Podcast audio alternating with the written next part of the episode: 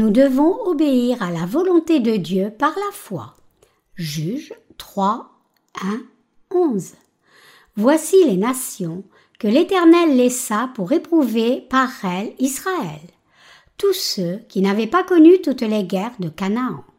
Il voulait seulement que les générations des enfants d'Israël connussent et apprissent la guerre, ceux qui ne l'avaient pas connue auparavant.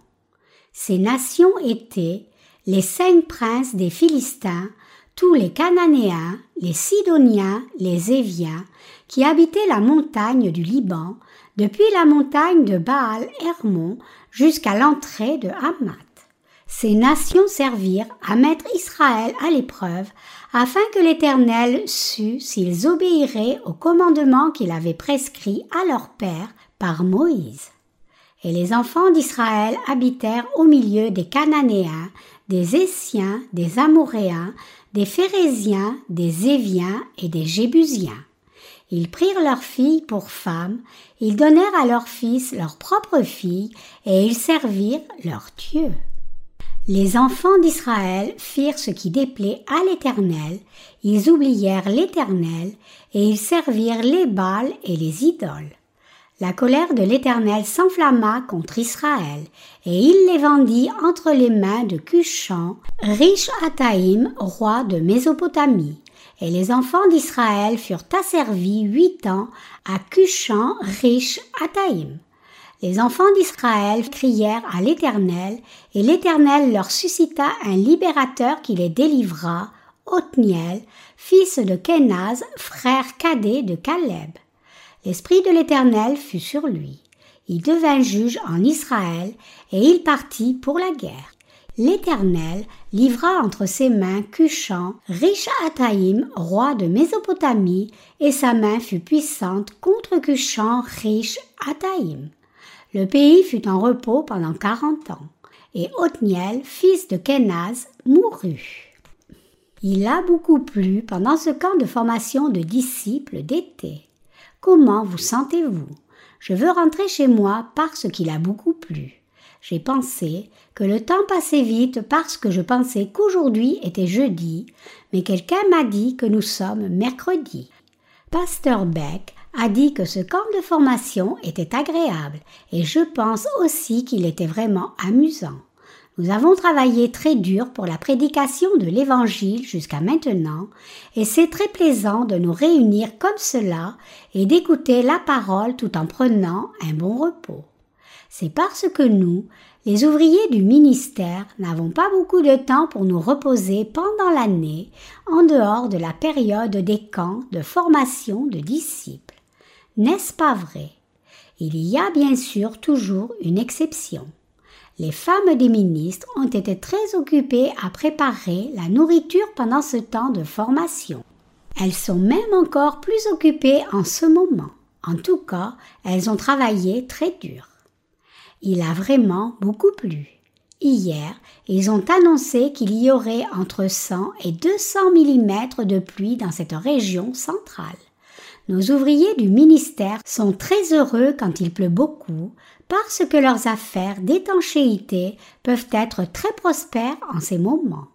Ils sont heureux quand il pleut beaucoup et que les toits et les dalles de béton ont des fuites. Ils travaillent dur pour servir l'Évangile par ce moyen de mission des tentes.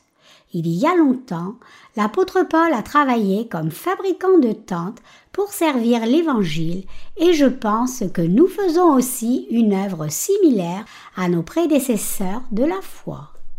Ce serait bien si vous pouviez venir au camp de formation de disciples et écouter la parole de Dieu très confortablement, manger de la bonne nourriture et vous reposer sans vous soucier de quoi que ce soit.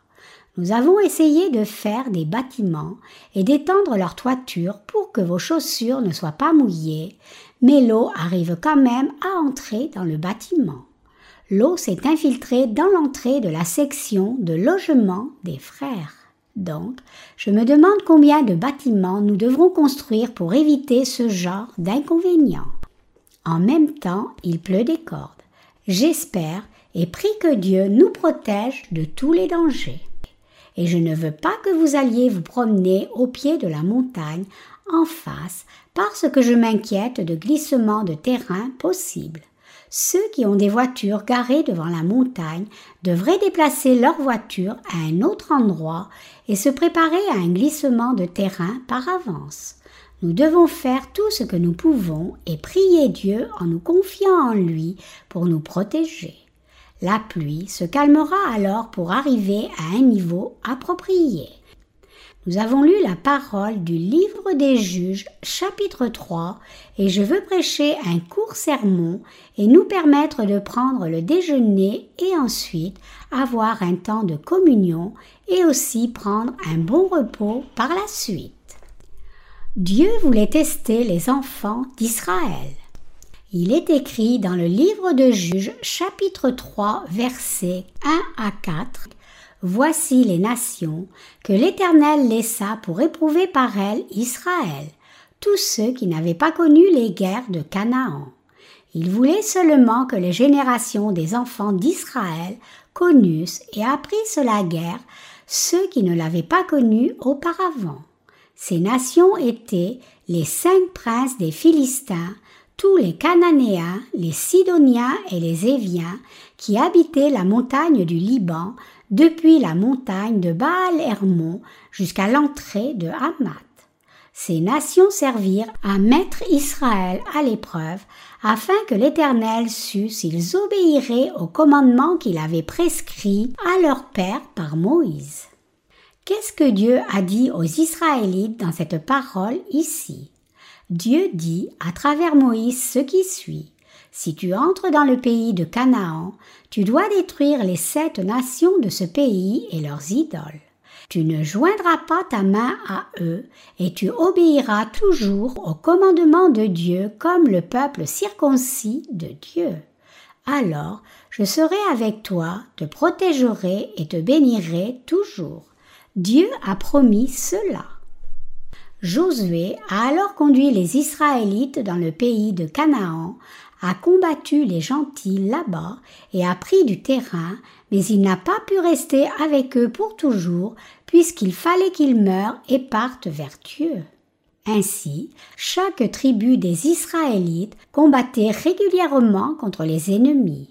Et avec le temps qui passait, les gens qui n'avaient pas connu la guerre avaient grandi tous ces gens qui avaient vu l'œuvre de Dieu accomplie à travers les serviteurs de Dieu comme Moïse et Josué sont morts et la nouvelle génération a pris place.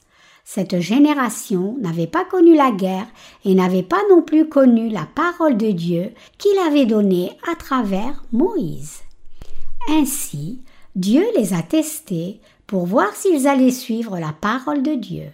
Dieu a laissé les cinq seigneurs des Philistins, des Cananéens, des Sidoniens et des Éviens jusqu'à cette époque faire la guerre aux Israélites pour les tester. Dieu les avait laissés tout ce temps pour que ces peuples fassent la guerre aux Israélites pour tester si les Israélites allaient suivre la loi de Dieu et le suivre lui seul comme son peuple parce que Dieu avait dit aux Israélites de ne pas vivre en harmonie avec eux, de ne pas vivre cordialement avec eux, de ne pas croire leur religion et les idoles auxquelles ils croyaient. Les Israélites devaient suivre la loi de Dieu et le suivre comme son peuple. Donc, Dieu a fait qu'ils soient en guerre pour voir si les Israélites allaient lui obéir ou pas. Donc, Dieu testait si les Israélites allaient observer ou pas les commandements qu'il leur avait donnés à travers Moïse, mais ils ont échoué misérablement. Ils ont fini par se joindre aux gentils et adorer leurs idoles.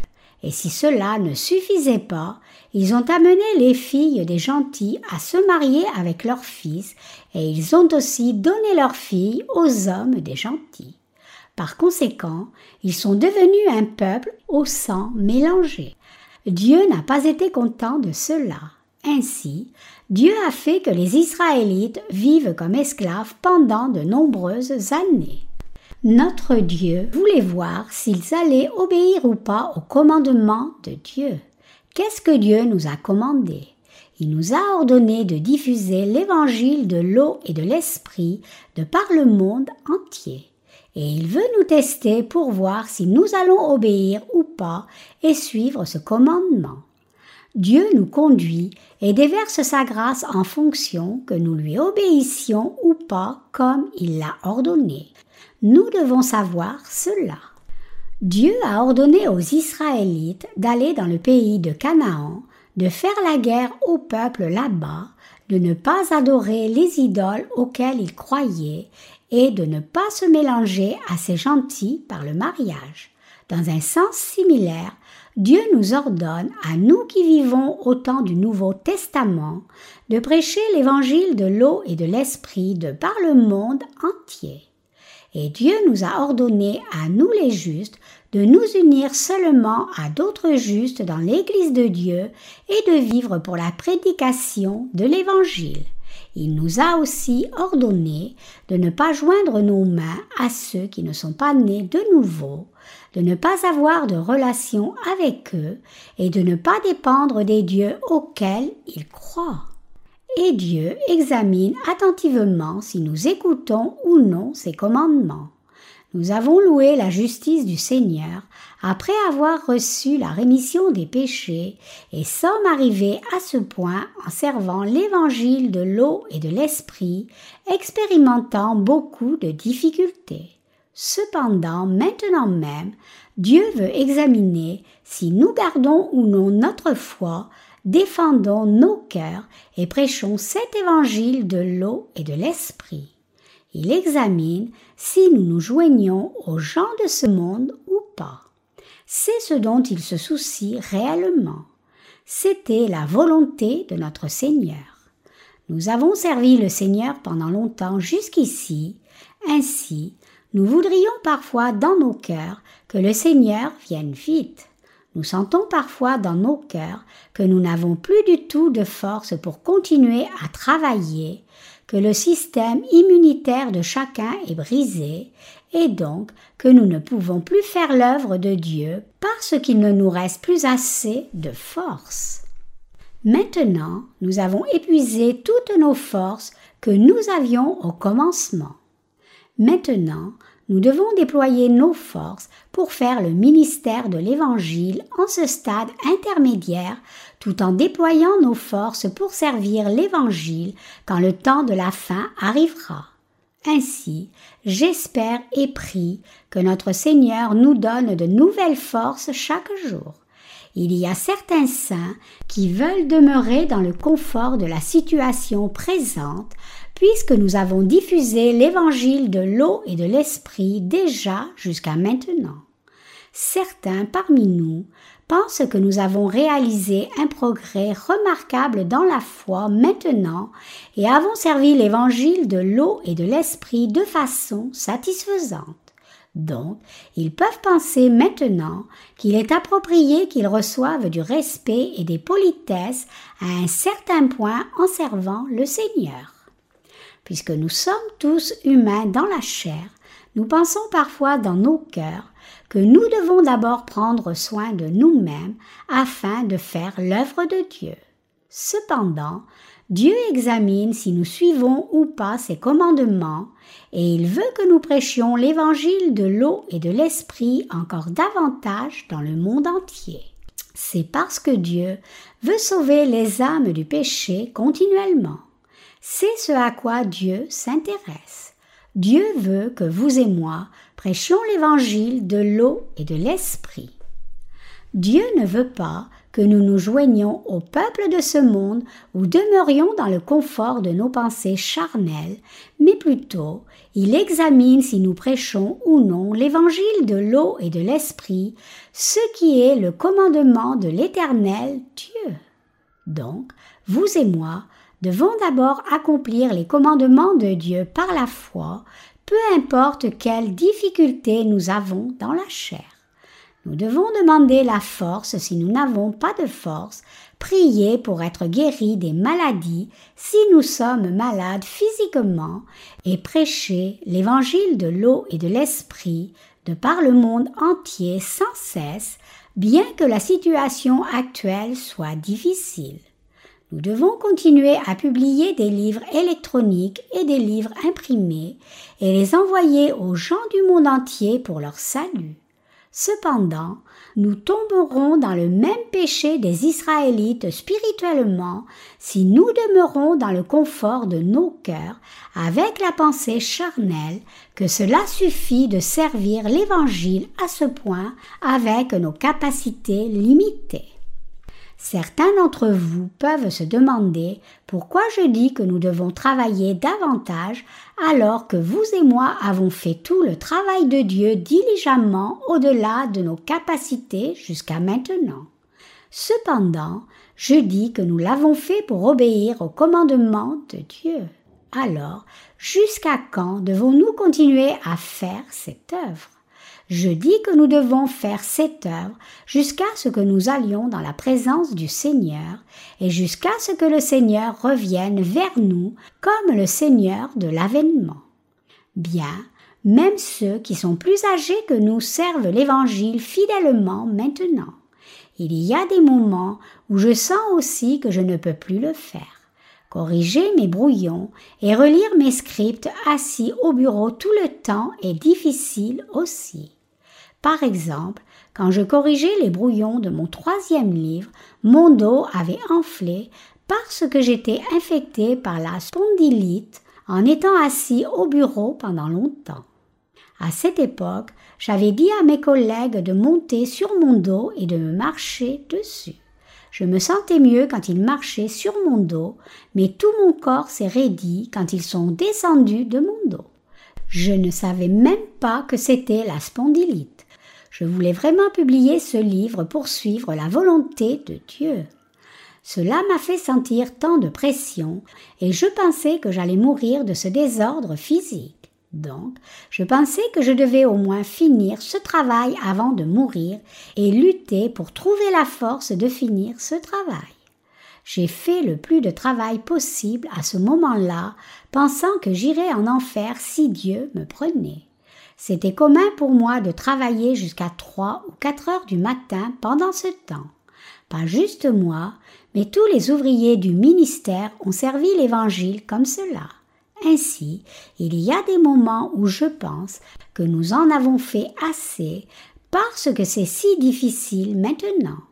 Et pas juste moi, mais je vois que le pasteur Jisuk Kim et tous les ministres et les frères et sœurs travaillent dur pour leur part comme les boutons ornementaux pour soutenir l'expansion pleine de l'Évangile. Ainsi, je me suis demandé si nous devions réduire notre travail à un certain point pour continuer cette œuvre juste jusqu'à la fin.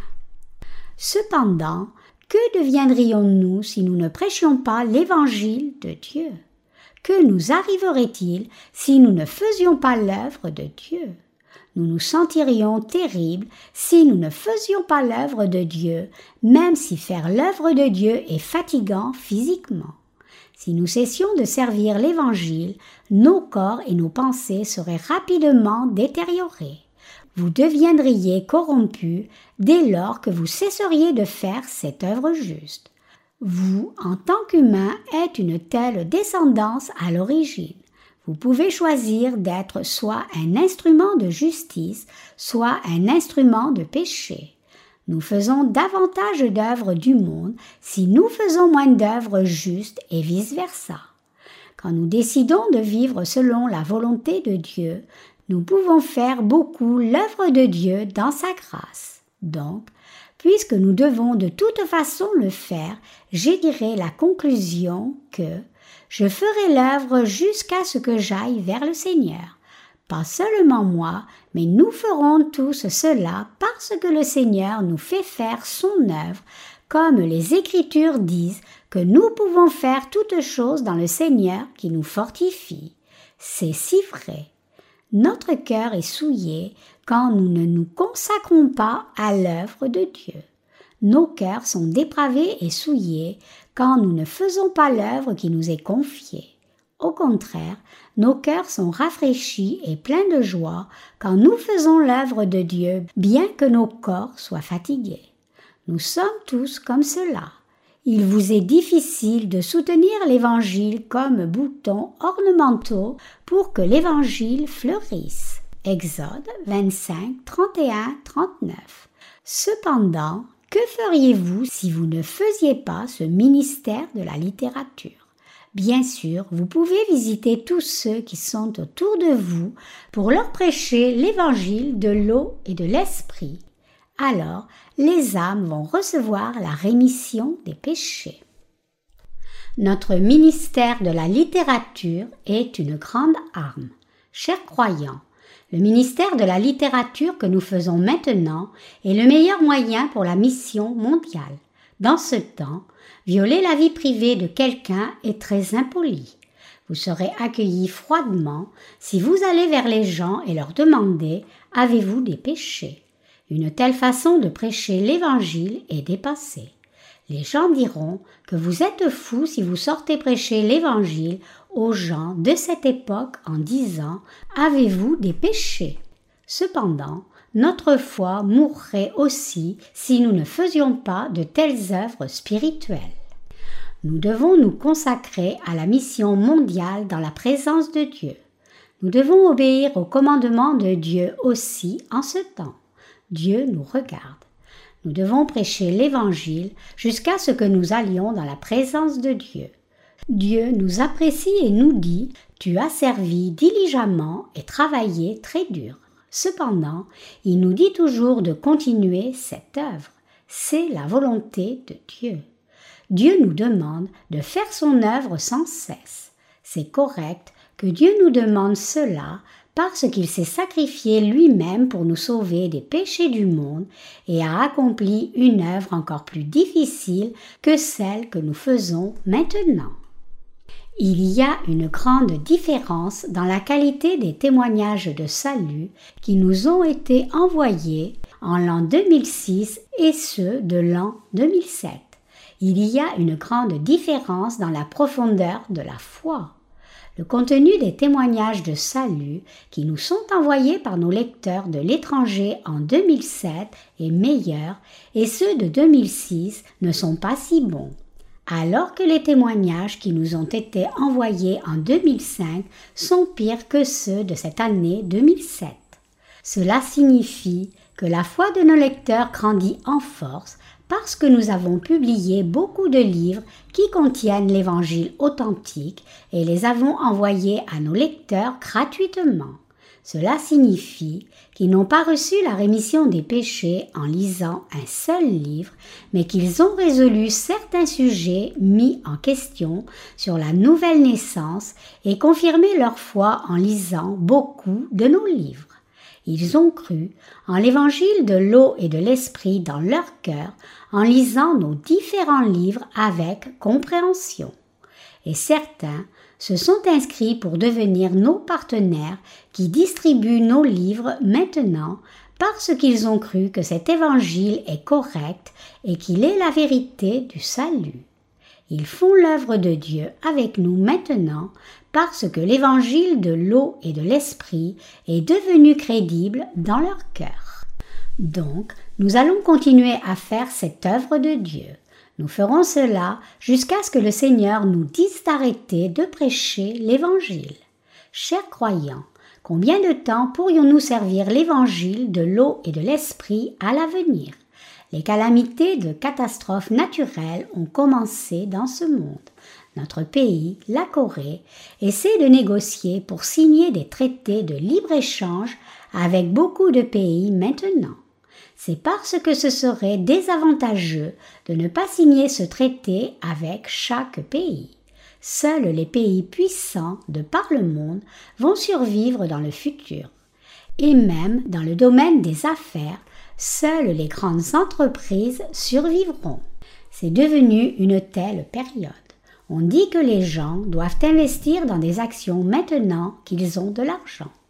On dit qu'une personne qui investit dans les actions ne gagnera pas beaucoup d'argent immédiatement, mais que dans dix ans, il y aura une énorme différence entre une personne qui investit dans les actions et celle qui ne l'aura pas fait.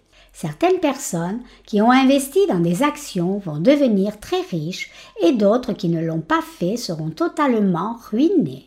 Cependant, le Seigneur a dit Ne vous amassez pas des trésors sur la terre où la teigne et la rouille détruisent et où les voleurs percent et dérobent. Mais amassez-vous des trésors dans le ciel, où la teigne et la rouille ne détruisent point, et où les voleurs ne percent ni ne dérobent. Matthieu 6, 19, 20. Nous investissons dans la mission sainte de la prédication de l'évangile de l'eau et de l'esprit maintenant, parce que nous ne pouvons pas investir dans les actions de ce monde. Nous sommes vraiment des gens sages. Ne regretterons-nous pas pour l'éternité de ne pas avoir tiré avantage de l'opportunité que Dieu nous a donnée? Nous devons reconnaître que l'opportunité de faire l'œuvre de Dieu ne vient qu'une seule fois, et cette opportunité ne revient pas si nous la manquons. Et vous devez garder à l'esprit que vous ne pouvez absolument pas devenir riche instantanément en investissant dans des actions. Plutôt, vos actions vont devenir de simples bouts de papier si une grande dépression s'abat soudainement. Les gens de Dieu ont un travail spirituel qu'ils doivent faire à la différence des gens de ce monde. Je me demande pourquoi Dieu a dit aux Israélites de ne pas se joindre aux gentils et plutôt de rejeter les religions des gentils quand ils sont entrés dans le pays de Canaan c'est parce qu'il n'y avait que la mort spirituelle et physique pour eux s'ils faisaient de telles choses en réalité. Dans un sens similaire, ceux qui sont devenus le peuple de Dieu doivent maintenant donner gloire à Dieu. Les justes vont périr s'ils se joignent aux gens de ce monde. En faisant cela, on s'oppose à la justice de Dieu.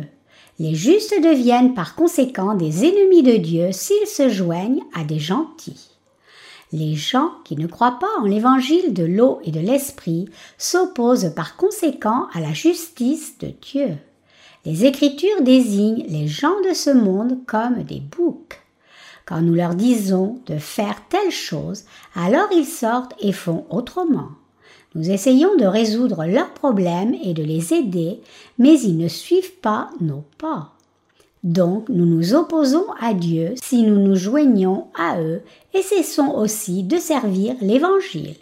Nous serons alors détruits. L'un de nos pasteurs m'a dit le dirigeant d'une secte évangélique a construit un énorme bâtiment d'église et comme cela ne suffisait pas, ils ont acheté toutes les maisons autour de l'église pour étendre leur parking. Je ne sais pas combien de maisons cette église a achetées. Et ce pasteur fait communément de la publicité pour leurs réunions dans les journaux et fait des réunions de réveil dans des endroits comme d'énormes stades sportifs. On dit qu'environ 600 personnes fréquentent cette église. Les 600 membres de son église sont-ils un grand nombre? Dans les églises mondaines, il y a tant d'églises qui ont 600 membres. Communément en Corée, une église qui a un grand bâtiment d'église a plus de 3000 participants. Parmi les pasteurs ou les croyants laïcs, tous ceux qui font ces choses comme chasser les démons sont possédés de démons. Une personne qui est venue dans une église pour la première fois pour croire en Jésus commence par faire des choses comme parler en langue immédiatement, bien qu'elle ait toujours des péchés. Une personne peut-elle recevoir la rémission des péchés, bien qu'elle ne connaisse ni ne croie en l'évangile de l'eau et de l'esprit? Ces choses, comme s'emmêler la langue, faire des bruits étranges et être guéri de maladies par imposition des mains, sont-elles l'œuvre de Dieu? La volonté de Dieu est-elle accomplie par des choses comme assembler beaucoup de gens comme cela, accumuler des richesses et construire une énorme chapelle? Est-ce la volonté de Dieu que les justes se joignent à ces chrétiens mondains? Chers croyants, le nombre de nos ouvriers et saints n'est pas moindre. Il y a environ 240 pays reconnus officiellement dans le monde entier. Nous pouvons prêcher l'Évangile dans le monde entier si chaque personne va dans un pays et prêche l'Évangile de l'eau et de l'Esprit là-bas. Une personne peut même prêcher l'Évangile à dix pays. À ce point, beaucoup parmi nous couvrent dix ou vingt pays. Vous faites vraiment cela maintenant. Ainsi, la volonté de Dieu, c'est que nous ne nous joignons pas aux gentils. C'est alors seulement que nous pouvons prêcher l'Évangile exactement tel qu'il est. Ce que Dieu veut, c'est que nous prêchions l'évangile de l'eau et de l'esprit, et nous devons aussi continuer à faire cette œuvre sans cesse. Et le Seigneur a promis qu'il nous donnerait les capacités de le faire pasteur Jisuk Kim m'a dit que je pourrais être en meilleure santé si je prenais deux pilules de vitamine C après chaque repas, donc je l'ai fait rigoureusement. Grâce à ce conseil, je ne me sens pas si fatiguée cette semaine. Je veux que vous preniez aussi des pilules de vitamine C régulièrement. Pendant un temps, je pensais que je ne serais pas capable de faire ma tâche parce que j'étais si fatiguée. Pas seulement moi, mais tous nos ministres se sentaient comme cela aussi. Les jeunes ministres restaient assis à l'intérieur au lieu de jouer au foot. Ils avaient l'habitude de sortir jouer au foot, même si je ne leur disais pas de le faire, mais ils ne jouent plus au ballon maintenant. Pourquoi sont-ils comme cela? Ils se reposent au lieu de jouer au foot parce qu'ils sont si fatigués physiquement. Il y a aussi certains ouvriers qui ne jouent pas au foot même s'ils ne sont pas fatigués. Il y a toujours des exceptions. Il y a certains frères et sœurs qui restent juste seuls et ne viennent pas quand on demande de se rassembler et n'apprécient pas la récréation avec les autres quand on leur dit de venir et de jouer. Ce n'est pas bien spirituellement puisqu'il est écrit celui qui se tient à l'écart cherche ce qui lui plaît, il s'irrite contre tout ce qui est sage. Proverbe 18, 1. C'est digne que vous et moi fassions l'œuvre de Dieu ensemble et nous sommes heureux et satisfaits de ce travail. Certains prédicateurs se vantent d'avoir fait des réunions de réveil dans de grands stades en rassemblant plusieurs milliers de gens. Mais ce n'est rien. Certains peuvent penser que je dis cela par sentiment d'infériorité parce que je ne peux pas le faire, mais je dis que de telles réunions ne sont rien aux yeux de Dieu. Bien sûr, j'ai un sentiment d'infériorité au sujet de ma taille. Je suis petit, donc je dis à nos ouvriers du ministère de ne pas prononcer le mot petit devant moi. Une fois, en travaillant, j'ai demandé à quelqu'un d'apporter une petite poutre et il m'en a apporté une trop petite. Alors je lui ai dit qu'il devait m'en apporter une plus longue, et il m'a demandé s'il devait m'en apporter une limitée. Je lui ai dit que cela n'était pas juste et que je dirais plutôt une petite. Il disait une limitée parce que je m'énerve quand quelqu'un dit le mot petit devant moi. Ainsi, je lui ai dit de dire franchement une petite au lieu d'une limitée, et nous avons tous les deux éclaté de rire. Nous blaguons comme cela, mais néanmoins respectons l'ordre de la hiérarchie spirituelle aussi. Nous, les ministres de Dieu, ne sommes pas envieux des gens de ce monde. Je suis certain que vous avez tous des photos de nos partenaires à l'étranger qui sont affichées sur les murs de la chapelle principale.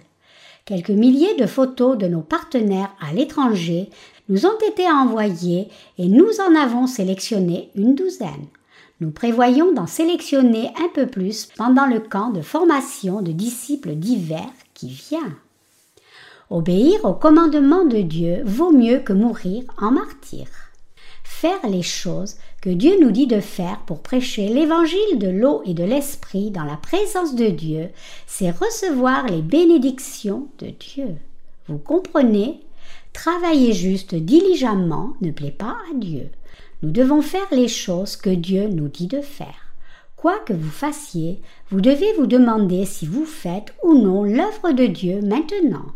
Vous devez au moins réfléchir si vous faites maintenant l'œuvre de Dieu, même si vous faites un travail physique, et réfléchir s'il y a un malaise quand les saints viennent et enlèvent leurs chaussures et faire ce que vous pouvez pour ne pas être malade quand ils viennent ici.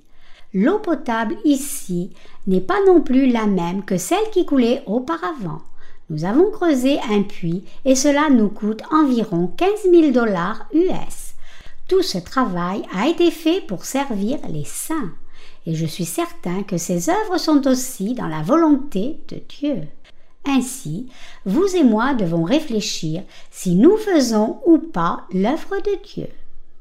Nous servons le Seigneur maintenant en gérant certaines affaires, mais c'est une œuvre très précieuse qui obéit au commandement de Dieu, peu importe combien cela peut sembler bas aux autres gens. Chers croyants, Pensez-vous que seuls les ouvriers du ministère qui travaillent sur les documents et travaillent sur les ordinateurs sont précieux et que les gens qui font des choses comme l'étanchéité et la plomberie ne sont pas précieux? Il n'y a pas de différence de rang dans l'œuvre de Dieu. Ce travail-ci est précieux et ce travail-là est précieux et toutes ces œuvres sont précieuses. Tout est précieux parce que c'est en obéissance au commandement de Dieu. Peu importe combien on essaie, on commet le péché de désobéissance à la volonté du Seigneur Dieu si on ne fait pas l'œuvre qui obéit au commandement de Dieu dans son cœur. Dieu a ordonné aux Israélites de n'absolument pas se joindre aux gentils et de ne pas servir leur Dieu quand les Israélites sont entrés dans le pays de Canaan. Dieu parle de cela en détail dans le livre du Deutéronome. Josué a prêché la volonté de Dieu après que Moïse soit mort. Cependant, les Israélites n'ont finalement pas suivi le commandement de Dieu et ont rejeté Dieu pour plutôt se joindre aux nations des gentils et se mélanger à elles par les mariages. Ils ont cru aux religions des gentils et ont vécu avec eux. Ce n'était pas la volonté de Dieu. Dieu a averti qu'il déverserait des malédictions sur eux s'ils faisaient de telles choses. Ainsi, les Israélites ont payé le prix de leur désobéissance en étant esclaves. Vous et moi sommes aussi comme cela. Si nous gardons la foi qui croit en l'évangile de l'eau et de l'esprit, obéissons au commandement de Dieu, Dieu répond à nos prières quand nous prions Dieu de nous donner la foi et l'aide. Nous vivons dans la prospérité sous la protection de Dieu physiquement et spirituellement si nous vivons comme cela, même si les gens du monde ne nous aident pas. Cependant, la malédiction de Dieu tombe sur nous si nous nous joignons aux gens de ce monde, bien que nous soyons le peuple de Dieu, et si nous nous unissons à leur religion. Nous devons mener une vie consacrée, séparée du monde, afin d'obéir à la volonté de Dieu et prêcher l'évangile de l'eau et de l'esprit de par le monde entier. Nous ne devons pas nous joindre aux gens de ce monde. Nous ne devons pas considérer les gens de ce monde comme nos amis. Vous comprenez? Nous devons obéir à la volonté de Dieu et nous devons l'accomplir. Nous devons faire la volonté de Dieu. Chers croyants, vous allez savoir combien c'est beau et quelle grande joie c'est que d'obéir au commandement et à la volonté de Dieu. Est-ce vrai ou pas? Nous sommes heureux d'avoir obéi à la volonté de Dieu. Même si certains projets ne sont pas si réussis, nous sommes heureux d'avoir obéi à la volonté de Dieu. Nous rendons grâce et louange à notre Dieu.